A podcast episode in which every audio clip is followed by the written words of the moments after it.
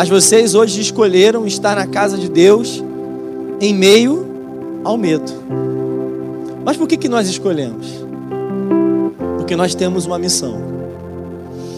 O tema dessa reflexão hoje é parte de uma canção que tem marcado nossa geração. O tema dessa reflexão é Me tira o medo. Me tira o medo. Nós temos cantado muito isso. Nós temos ouvido muito isso. Mas muitas pessoas, quando a missão chega, quando o chamado chega, elas acabam falhando. Recentemente eu falando com alguém que essa canção é tudo sobre você, é uma canção muito bonita, mas ela ainda é um pouco teórica. Porque quando chega de fato a hora de subir o monte, a gente tem medo. Quando chega a hora de viver a canção, a gente tem medo. A gente fala que eu vou subir o monte, muitos desistiram, mas quando nós enfrentamos algumas dificuldades, nós paramos diante do monte e a gente dá um passo para trás. Eu não sei você, mas eu lembro de uma brincadeira ou de um de uma forma, né, de escolhermos alguém quando a gente era mais novo, até um pouco lúdico isso. Quando alguém falava assim, olha, quem vai? Aí todo mundo dava um passo para trás, o desligado ficava na frente, era ele que ia. Quem já viu isso acontecer? A verdade é que tem muitas pessoas que quando Deus vem com a missão, vem com o propósito, vem com a tarefa, tem muitas pessoas que estão fazendo exatamente isso aqui, dando um passo para trás. Eu não vim falar aqui hoje sobre o medo da Covid, embora a gente tenha preocupação, tenha o temor. Minha esposa sabe que ano passado eu perdi muito tempo com algumas notícias demasiadas. Mas eu quero dizer nessa noite sobre o medo de avançar, sobre o medo de prosseguir, sobre o medo de cumprir aquilo que o Senhor tem para a nossa geração. Porque na verdade, irmãos, eu tenho falado muito sobre o texto de Esther. Esther é uma rainha, foi colocada nesse posto. E quando vem o decreto, você que frequenta a escola dominical sabe, sabe que vem um decreto para acabar com todos os judeus. Nesse momento, Esther era rainha. Se alguém parece estar protegido, é uma rainha. O decreto é: vamos matar todos os judeus. Esther era de origem judaica.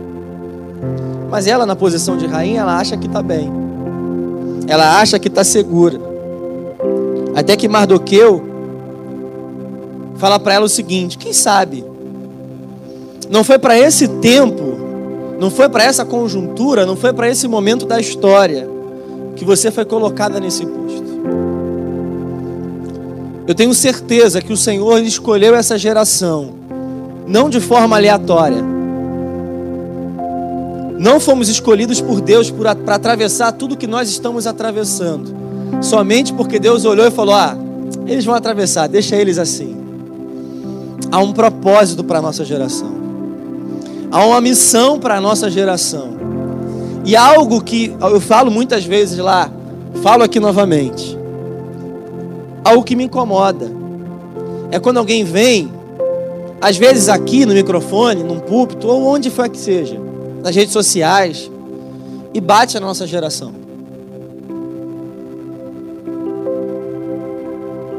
Eu vejo muitas pessoas dizendo que essa geração é uma geração fraca, é uma geração que não lê a Bíblia, é uma geração que não busca, uma geração que não faz nada. Isso me incomoda. Porque, primeiro, irmãos, vamos ser sinceros, a partir do momento que nós estamos vivos, nós fazemos parte dessa geração.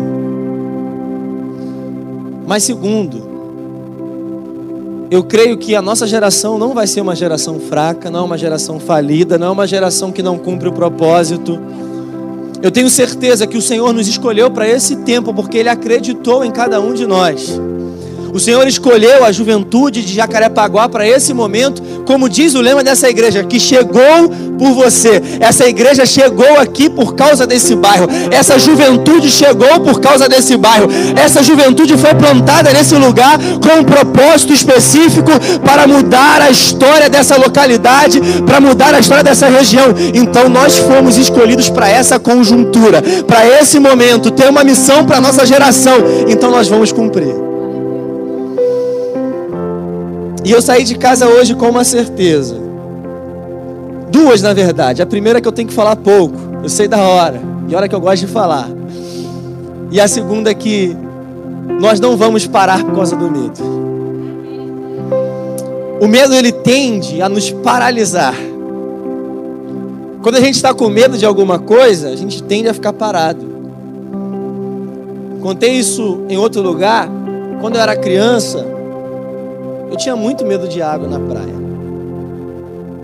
Eu ia na barra com meu pai, só ia lá, botava o pé, voltava para areia.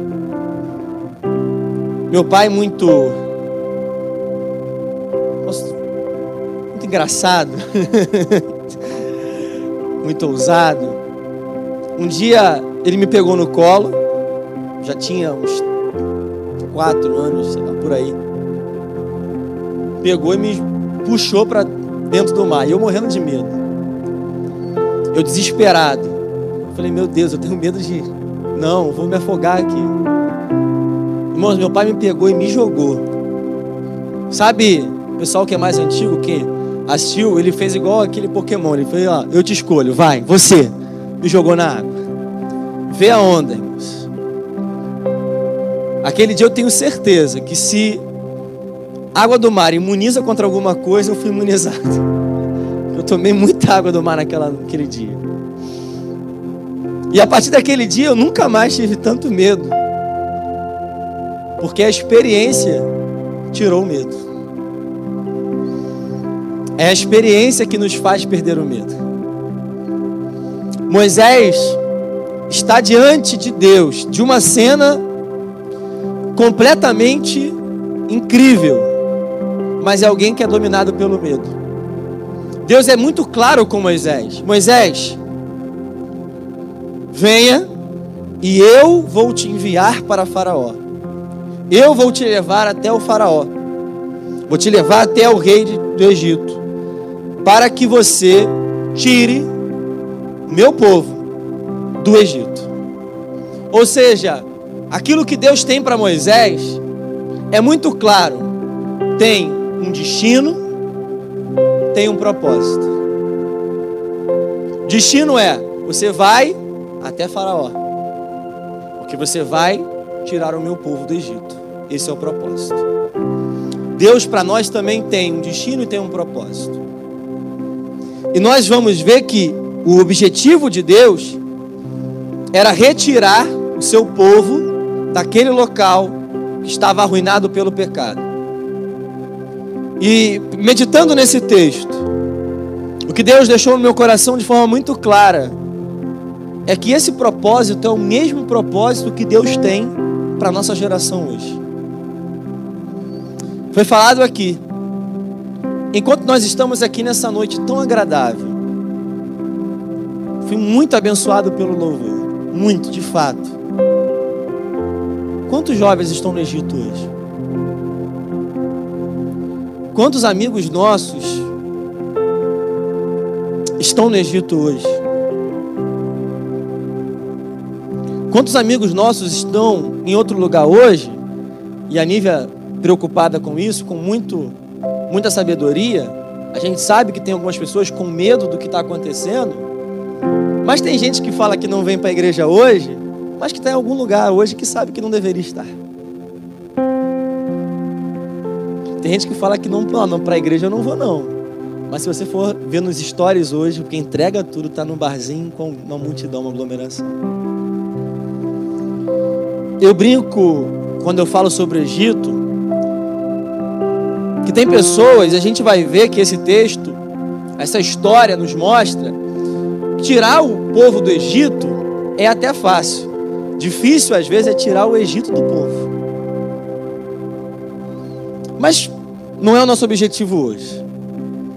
Nosso objetivo hoje é nós entendermos que, enquanto nós estamos aqui, o Senhor tem um propósito estabelecido para essa geração atual: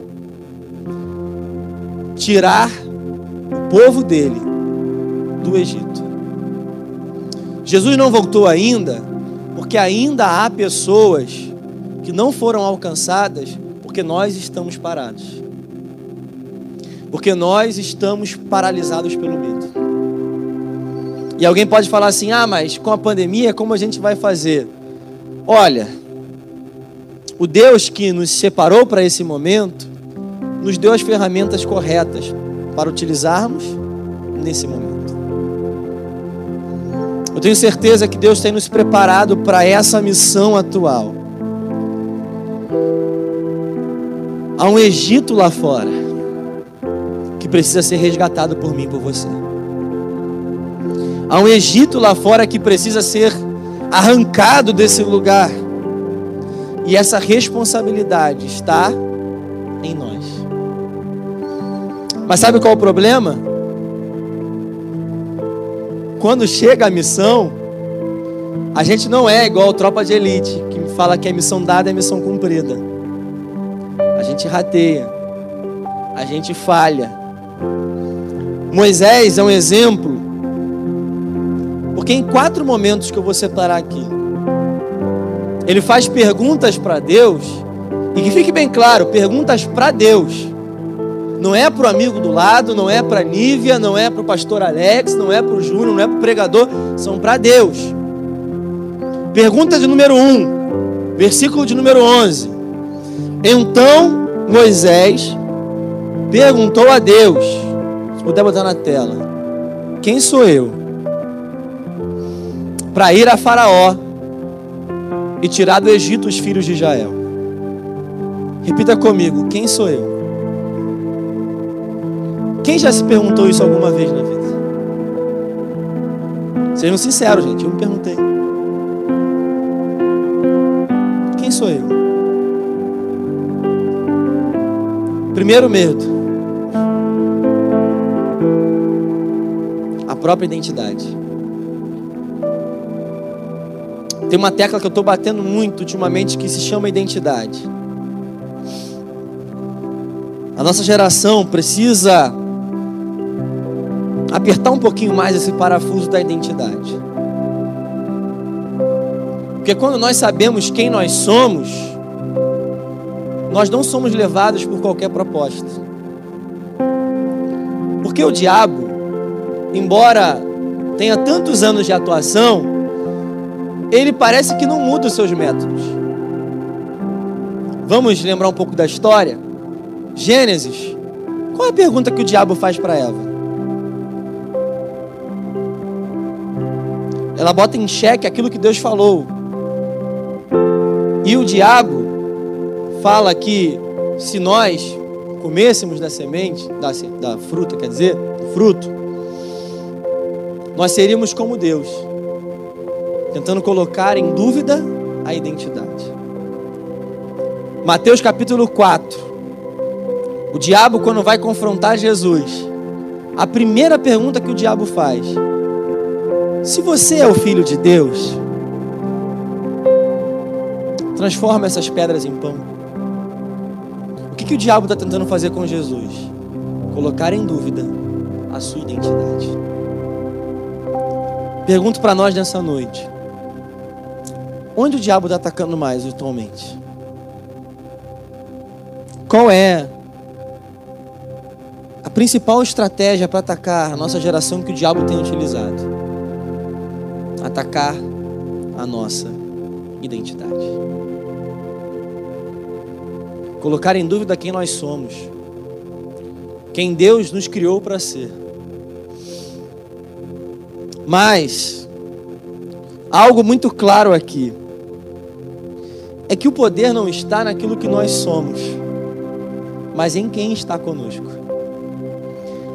A pergunta de Moisés é: quem sou eu? A pergunta de Moisés está estabelecida porque lá atrás, lá atrás, alguns anos atrás, ele teve que fugir Porque quando ele viu um israelita apanhando, ele quis fazer justiça. E a pergunta que foi feita para ele, a pergunta que foi feita por um homem para ele, no versículo 14 do capítulo 2, é quem pôs você por príncipe e juiz por nós? Está querendo me matar como matou aquele egípcio? E é curioso porque aquele homem falou para Moisés que ele não era juiz nem príncipe, que ele não tinha autoridade nenhuma. Mas agora Deus está falando que enviou Moisés para libertar o povo. O que eu quero dizer com isso é que tem pessoas que estão perdendo a oportunidade de cumprir com aquilo que o Senhor tem, por algo que ouviram no passado, por uma palavra que foi dada lá atrás, e às vezes por alguém até próximo. Por causa de uma palavra, por causa de uma mágoa, de uma sentença que foi dada, quando o Senhor nos chama para a posição que Ele quer, a pergunta que a gente faz é: quem sou eu? Eu sou um fracasso. Eu sou um derrotado. Eu sou um vexame. Como diz Sansão, eu sou o menor da casa, da menor tribo, da menor família da menor tribo. Eu não sou nada. Talvez muitos de nós estejamos falando isso hoje. Quem sou eu? Quando o Senhor fala, Vamos. Você pergunta: Não. Quem sou eu para isso? Eu não vou.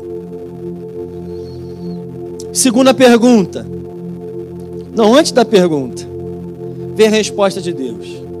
E a resposta é muito clara: Eu estarei com você.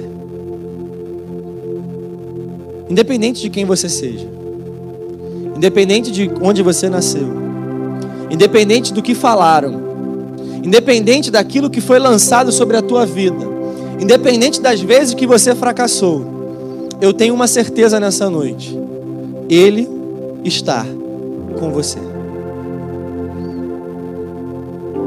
Pode todo mundo ter te abandonado, pode ter os teus pais te abandonado, pode ser que todo mundo que estava ao teu lado tenha te abandonado, mas eu tenho uma certeza nessa noite que esse versículo de número 12 é bem claro.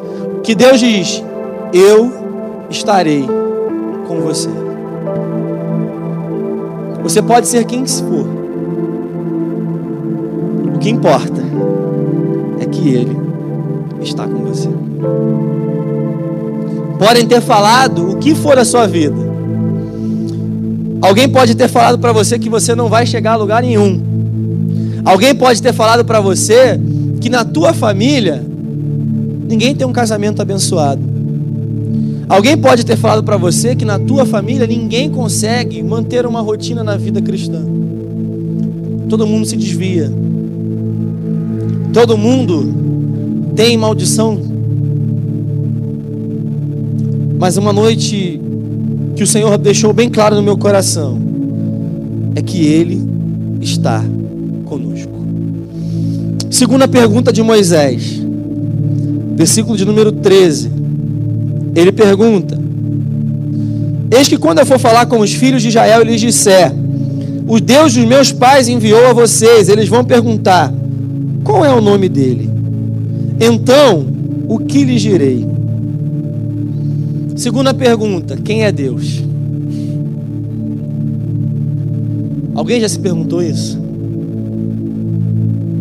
Quem é Deus? Já que agora ele já respondeu que não importa quem sou eu, eu vou perguntar quem é ele. A dúvida de Moisés agora é: quem é esse Deus que está me chamando? Porque no Egito, eles acreditam, acreditavam, que existiam muitos deuses. E todo Deus que eles acreditavam, falso Deus, tinha um nome, tinha uma especificidade. Então Moisés agora pergunta para Deus: Quem é você? Qual é o teu nome? Porque vão me perguntar. Porque vão me perguntar qual é o seu nome, o que você faz. Se você é o Deus do trovão, se você é o Deus da chuva, se você é o Deus da semente, se você é o Deus da fertilidade, se você é o Deus sobre as águas, qual é o seu nome? E Deus responde para Moisés: fala o seguinte: Eu sou o que eu sou. Isso importa. Isso basta. Quando alguém perguntar para você, quem é com você? Você vai falar, o eu sou.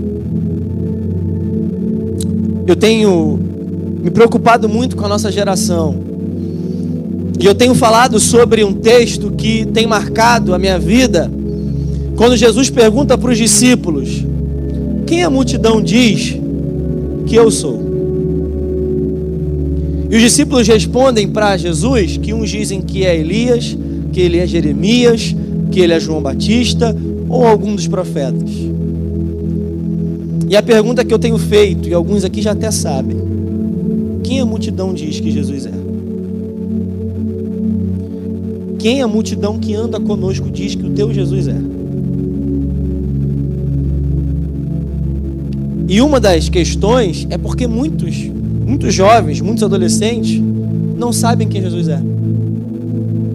Porque quando Jesus vem, ele deixa bem claro: para quem tem fome, eu sou o pão. Para quem vive em trevas, eu sou a luz. Para quem está à beira da morte, eu sou a vida. Para quem está perdido, eu sou o caminho. Para quem está sozinho, eu sou amigo. Para quem foi abandonado, eu não abandono. Para quem foi desenganado pelos médicos, eu sou a cura. Para quem não acredita em você, eu acredito em você. Para quem diz que você não vai chegar, eu sou aquele que diz que você vai chegar. Para quem diz que você não vai estudar na melhor faculdade, eu sou aquele que diz que você vai estudar sim. Para quem diz que essa geração é fraca, eu sou aquele que acredita nessa geração. Para quem diz que você vai falhar na missão, eu sou aquele que ainda acredita que você vai subir esse monte, que muitos desistiram, que ficaram pelo caminho e você vai chegar lá.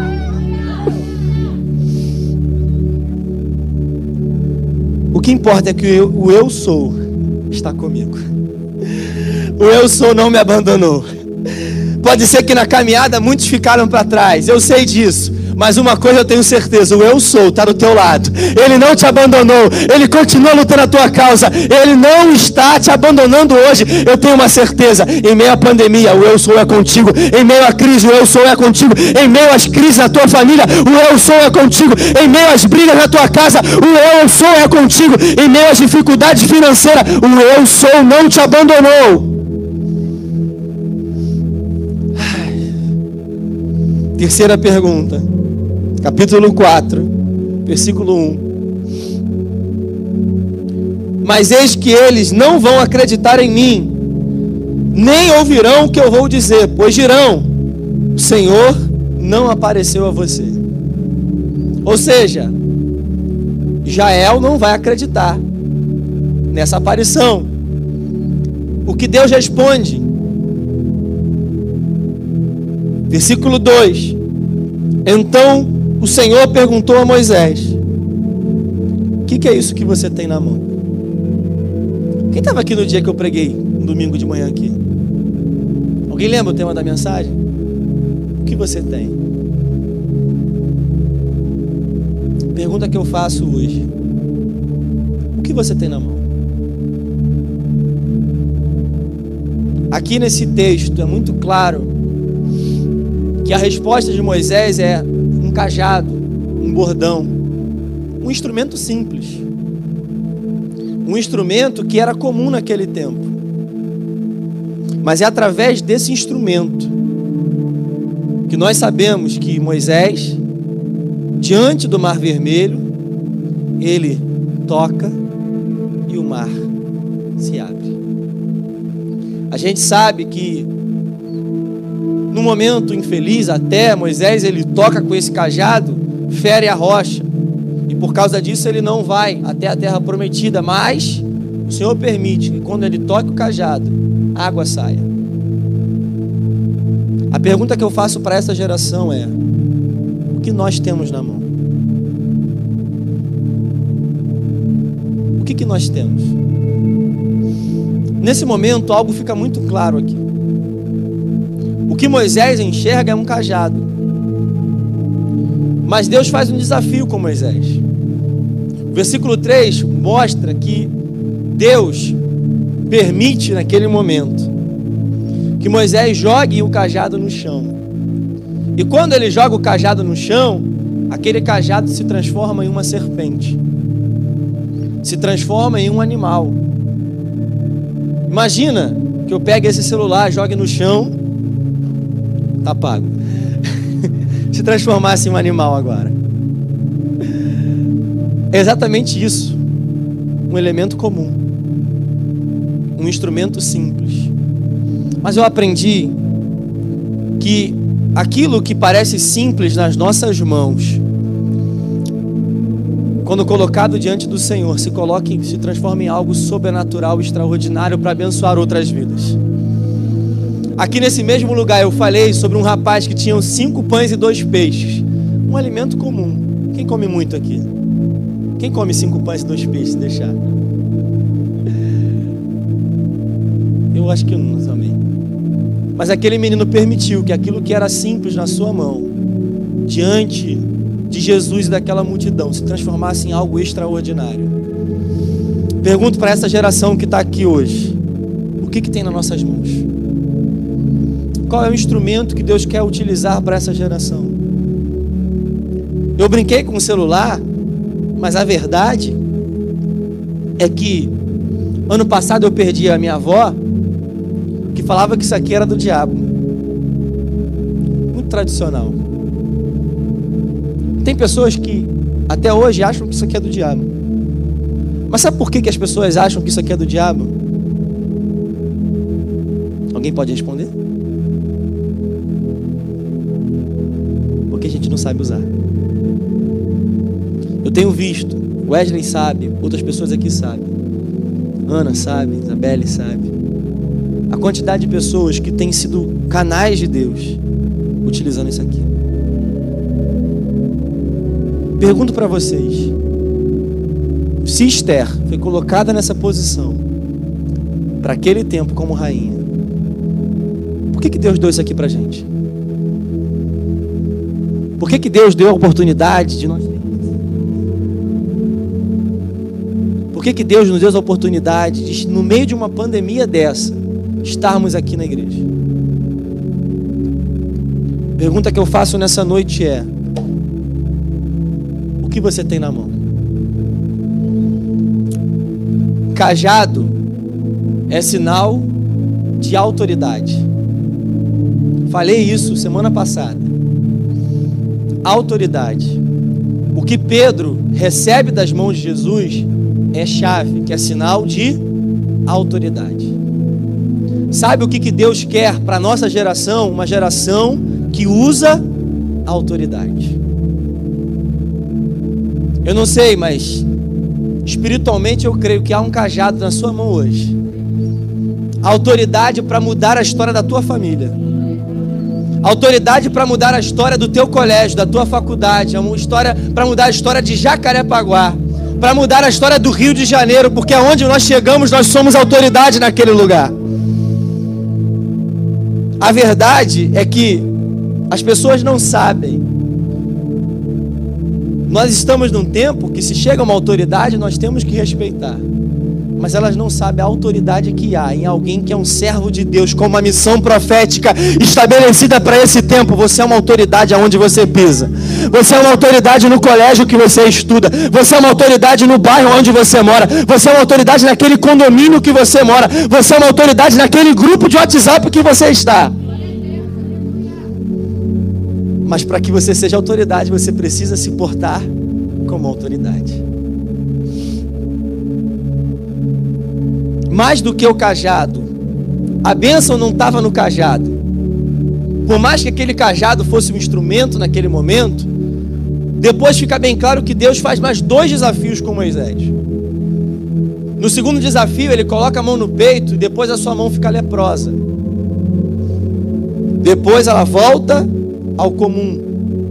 O terceiro desafio, é o que nós já sabemos quanto à transformação da água que Moisés pode fazer. Moisés tem autoridade sobre os animais, tem autoridade sobre a doença, uma lepra, uma coisa que era absurda naquele tempo, tem autoridade sobre a natureza. Foi Deus que deu isso naquele momento. E eu aprendo que a autoridade de Moisés não estava no cajado, mas estava na sua própria mão. As suas mãos são mãos proféticas. O lugar aonde você encosta a mão é um lugar que você tem autoridade para abençoar. Eu tenho certeza que o Senhor tem chamado a nossa geração exatamente para isso, para que as nossas mãos sejam utilizadas como instrumento para abençoar outras vidas. E a última pergunta de Moisés, a última pergunta de Moisés, versículo de número 10. Depois disso tudo, Moisés ainda tem a ousadia, a coragem de fazer mais uma indagação ao Senhor. Então Moisés disse ao Senhor: Ah, Senhor, eu nunca fui eloquente, nem no passado, nem depois que falaste a teu servo, pois sou pesado de boca e pesado de língua. Primeira pergunta de Moisés é: Quem sou eu? Segunda, quem é Deus? Terceira, é o que Deus fala para ele: O que você tem na sua mão? E a quarta indagação de Moisés é quanto à sua boca, a sua fala. Depois de tudo isso, Moisés ainda se acha incapaz de cumprir a tarefa. Porque ele fala assim: Deus, a verdade. Não sei se você sabe, Deus. Não sei se você sabe, Silas. Eu não sei falar em público. Eu sou tímido. Eu não sei se você sabe, mas Deus, eu não sei falar em público. Eu não falo bem. A pergunta que eu faço é: com quem Moisés estava falando? Será que Deus não sabia disso? Será que Deus. Acho que Deus, se fosse. É porque às vezes eu fico viajando em alguns textos. Desculpa a brincadeira, mas é isso. Eu acho que Deus, se fosse a gente, a gente, se fosse Deus, falaria assim para Moisés: Moisés, está escrito o que na minha testa? Já falei contigo, cara, eu te escolhi. Tu acha que eu não sei se você sabe falar ou não? Tu acha que eu não sei que eu poderia chamar outra pessoa no teu lugar? Tu acha que eu não sei que você tem dificuldade para falar? Tu acha que eu não sei que quando você vai cantar você treme? Tu acha que eu não sei que você tem tanto medo de falar em público que você quer botar o seu irmão no seu lugar? que Moisés fala isso para Deus, gente? Como eu disse no começo, é o medo. O medo. Deus responde três vezes. E Moisés ainda continua com a dúvida, se sentindo incapaz de cumprir aquela tarefa. Fique de pé nessa noite.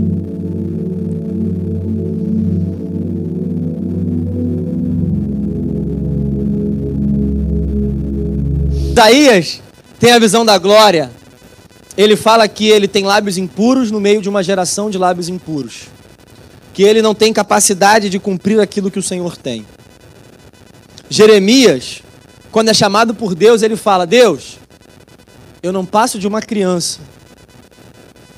Mas mesmo assim, Deus não desistiu de Moisés, Deus não desistiu de Isaías, Deus não desistiu de Jeremias, Deus não desistiu de Nívia, de Wesley, de Léo, de Silas, de João, de Ana, de Júnior, de Carol.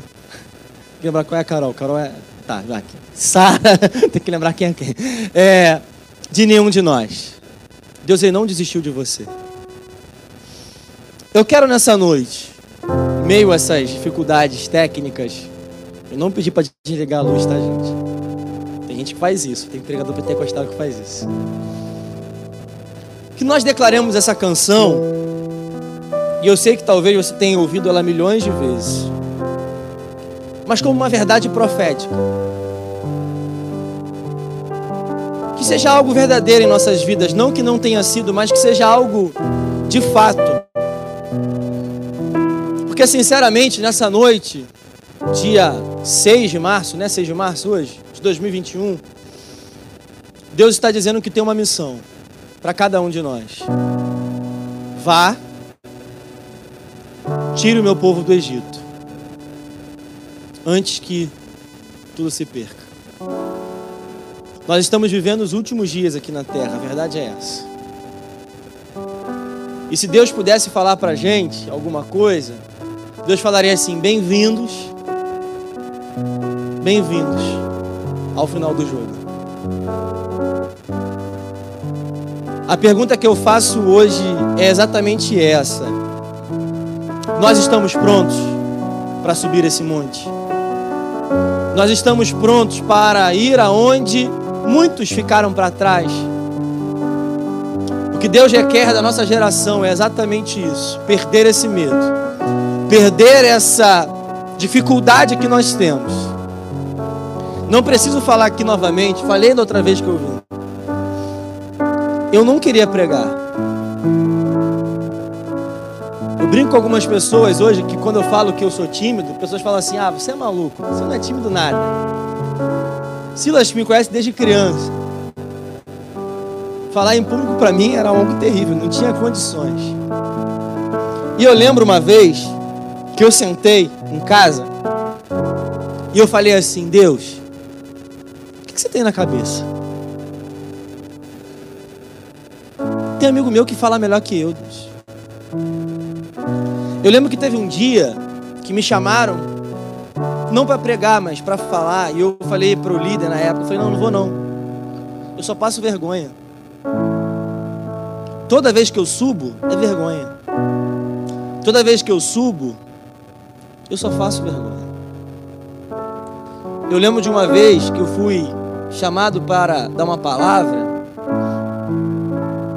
falaram para mim que o culto era um culto jovem. Cheguei no workshop de músico. Deus me deu uma palavra sobre sonho naquela noite.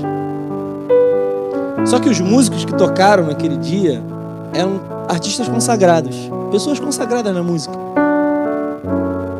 Então imagina um menino falando de sonho para pessoas que já realizaram seu sonho. Aquela noite eu queria sumir. Até que eu estava andando na rua, veio um rapaz que eu não vi na plateia. Virou para mim e falou assim: Júnior, falei, oh, sabe meu nome? Eu falei, sei. Ele falou, sei. Naquele dia eu ia me matar. Naquele dia eu ia tirar minha vida. Mas eu lembrei que ainda tinha sonhos. Eu lembrei que ainda tinha sonhos. Algumas pessoas aqui sabem. Eu tenho um canal no Spotify. E eu, esses dias, sentado para ficar mais à vontade. Esses dias eu falei assim: vou excluir esse canal vou desistir disso.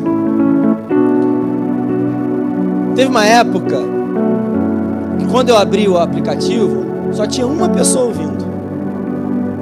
Eu falei, cara, não dá, chega. Vou ficar perdendo meu tempo? Não dá. Recebo uma mensagem no message do Facebook de uma mulher que eu nunca vi na minha vida. Dizendo assim, Júnior, muito obrigado quem é essa pessoa? Aí a pessoa começa. Só tenho que te dizer uma coisa: não desiste disso. Mesmo que só tem uma pessoa ouvindo, tenha uma certeza: essa pessoa sou eu. E eu não desisti da minha vida ainda, porque eu continuo ouvindo.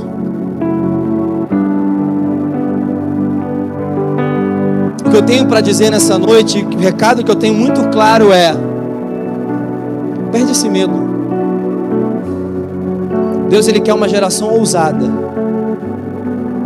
Deus ele quer uma geração que vai, independente do que vão falar ou pensar. Ah, mas é uma pessoa só que está me assistindo. Porque a gente seguia muito pelos números, né? Faz um vídeo no GTV. Meu Deus, 10 visualizações. Vou apagar. Mas quem não sabe, uma pessoa que assistiu aquela palavra lá no GTV não foi transformado. Pergunta que eu faço: mais vale um milhão dando like e nem ouve? Ou uma pessoa alcançada pela mensagem? Eu saí de casa hoje bem claramente o Senhor falou comigo. É noite de perder o medo. É noite de perder o medo. O medo quer te parar sim. Porque esse é o propósito do diabo. Mas o mesmo Deus que falou com Moisés, Ele está aqui hoje para dizer: Eu não desisti dessa geração. Eu quero subir um monte junto com vocês. Eu quero avançar junto com vocês.